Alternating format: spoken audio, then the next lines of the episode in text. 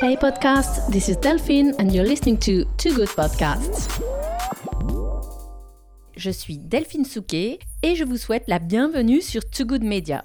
On m'appelle un peu la Loïc Prigent du podcast, car ma spécialité c'est de couvrir en podcast les backstage des grands événements des industries créatives, en France et à l'étranger.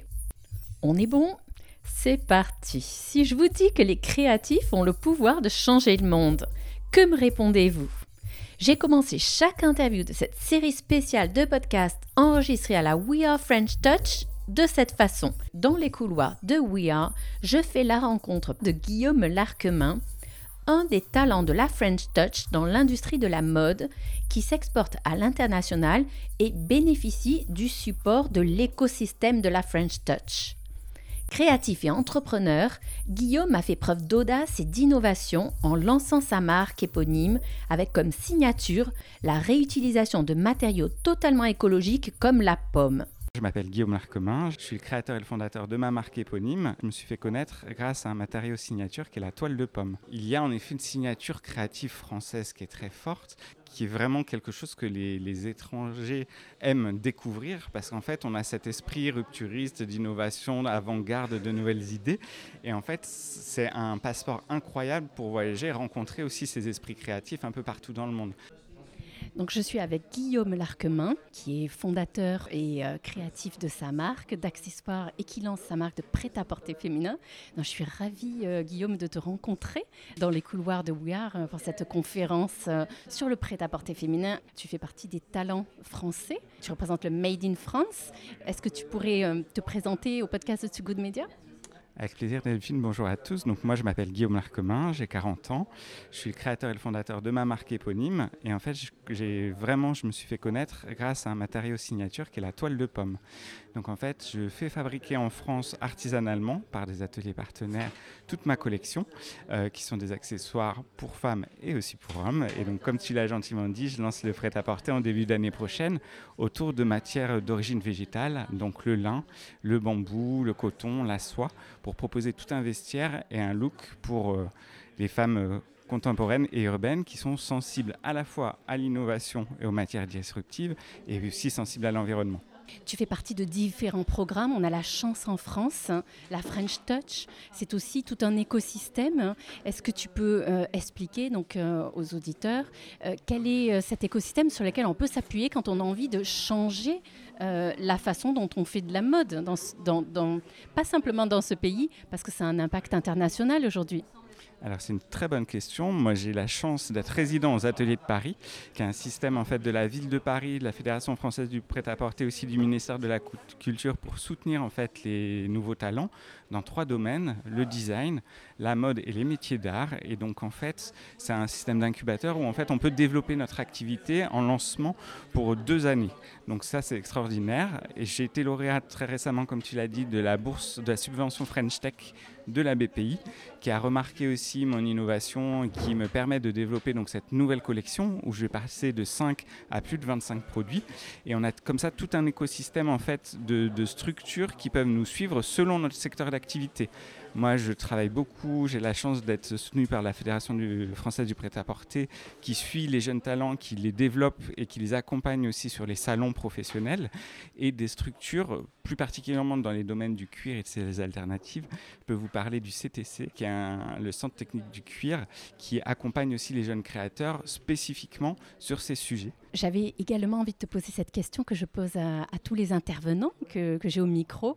Est-ce que, d'après toi, les créatifs ont le pouvoir de changer le monde?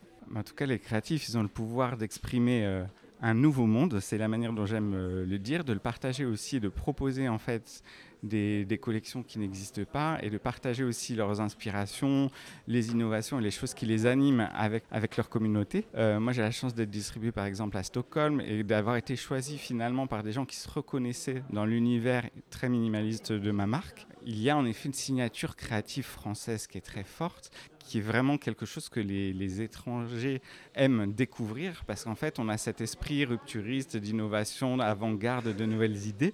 Et en fait, c'est un passeport incroyable pour voyager rencontrer aussi ces esprits créatifs un peu partout dans le monde. La chance qu'on a, c'est d'être reconnu à Paris et en France avec cette casquette et avec cette signature-là. Et j'ai la chance d'être accompagné par la BPI sur un nouveau programme qui s'appelle Culture Export USA. Euh, parmi les 22 marques françaises qui vont être euh, distribuées aux, USA pour l'année 2023. Et on se rend compte qu'il y a une forte attirance pour cet état d'esprit créatif, cette signature française et cette recherche du petit plus. Il y a une sensibilité artistique qui est extrêmement forte. Et toutes ces industries culturelles et créatives, c'est un vivier de talents extraordinaire. Dans le domaine de la mode, on ne travaille jamais tout seul, on travaille en collaboration justement avec tout un tas de savoir-faire différents, des stylistes, des photographes, des journalistes, etc., etc. Et en fait, cet écosystème artistique et créatif, il est extrêmement puissant en France et extrêmement euh, riche et diversifié. D'où l'intérêt de, rencontrer en fait les créateurs au maximum en direct, de parler avec eux, de discuter, d'échanger, pour voir en fait quelle collaboration on peut mettre en œuvre pour montrer ces, nouveaux en fait, modèles d'entreprise françaises. Cette French Touch, elle est quand même très tech dans les, différentes euh, euh, conférences euh, auxquelles j'ai pu assister. Comment tu vois l'apport de la tech et, en quoi la French Touch se d'un mouvement plus vaste qui est la French Tech alors la French Touch, c'est plusieurs éléments. Moi j'ai la chance avec ma marque, vraiment c'est euh, mon, ambition, c'est de fabriquer, de confectionner avec des ateliers partenaires en France. Donc il y a toute la partie conception, créative, montage, à la fois créative et business en termes de conception, mais il y a aussi le relais de fabrication. Les plus belles marques pour moi, c'est les marques qui sont le mieux exécutées, aussi en termes de qualité de réalisation, de durabilité des, des collections, etc. Donc en fait, c'est aussi tout un tissu industriel textile français qui est en renouveau. On a vu au Salon Made in France euh, avec les opérations de l'usine nouvelle, etc., l'ampleur que commence à prendre vraiment cette redynamisation des territoires. Et c'est extraordinaire de pouvoir travailler avec des entreprises du patrimoine vivant français. Moi, je travaille avec un atelier de haute chapellerie à côté de Toulouse qui a un savoir-faire d'exception la French Touch, c'est aussi tout ça. C'est bien sûr la force et la vivacité créative, mais aussi c'est la qualité d'exécution de la main. Et on travaille avec des ateliers et des savoir-faire d'exception. Et ça, c'est une excellence française qui est très complète. Il y a la partie créative, conception, fabrication, et ensuite la communication. Et j'aurai la chance d'animer un talk euh, de 20 minutes euh, pour le Luxury Digital Meeting auprès des dirigeants du luxe sur le rapport entre euh, l'artisanat d'art et le digital, parce qu'en fait, ce sont des terrains d'expression qui sont, voilà, des nouveaux cours extrêmement intéressants aussi dans la communication avec la réalité augmentée pour faire découvrir ces collections, avec tout un tas de nouveaux outils qui sont aussi des nouveaux territoires d'expression pour les créatifs. Sûr. Typiquement, comment dire, faire porter les voix de ces savoir-faire exceptionnels qu'on a en France. J'utilise bah, le podcast multilingue euh, et le podcast natif en potentiellement plein de langues. Je pense couvrir le salon de Homo en chinois par exemple, parce que, parce que le marché chinois est très intéressé par euh, ce qui se passe euh, en Europe, en France, qu'ils ont envie d'avoir accès à une information de qualité euh, pour découvrir les marques, pour découvrir les talents. Donc, euh, en effet, je crois beaucoup euh, à l'audio, digital, pour, pour, porter ces savoir-faire, pas simplement par de l'export, mais également dans la communication. Oui, je pense que c'est un rapport sensible aux choses. Il faut raconter l'histoire parce que c'est une question d'authenticité. Il y a des savoir-faire d'excellence qui n'ont pas forcément une audience euh, très importante parce que communiquer et créer, c'est deux choses différentes. Et aujourd'hui, il y a encore plein de gens à aller rencontrer, créateurs, créatifs, comme moi, je suis très content de pouvoir discuter en direct sur les réseaux sociaux avec les gens qui ont tout un tas de questions en fait sur la collection, l'avancement, etc. Mais aussi ces ateliers incroyables avec lesquels on peut construire des nouvelles histoires. Je vais au Petit Moto aussi, tu y participes? Je vais aller euh, voir le Petit Homo à Florence parce que ça fait partie vraiment sur la scène euh, masculine-homme des places euh, à voir et qui sont sensibles aussi au sujet d'éco-conception. Il y a la force, la dynamique des nouveautés en termes de style et puis il y a aussi ces sujets sensibles qui m'animent autour de la planète et des nouvelles manières de consommer.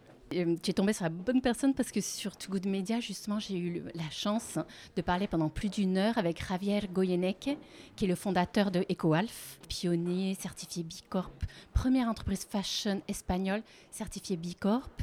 Et eux, leur signature, c'est euh, de récupérer les déchets plastiques des océans, euh, ramassés par des pêcheurs bénévoles, qui transforment. Donc, il y a énormément de recherches produits pour en faire des produits éco et qui ont la même qualité en termes de design que d'autres produits traditionnels. Oui, aujourd'hui, euh, la, question du sourcing et du choix des matières premières fait partie de la conception.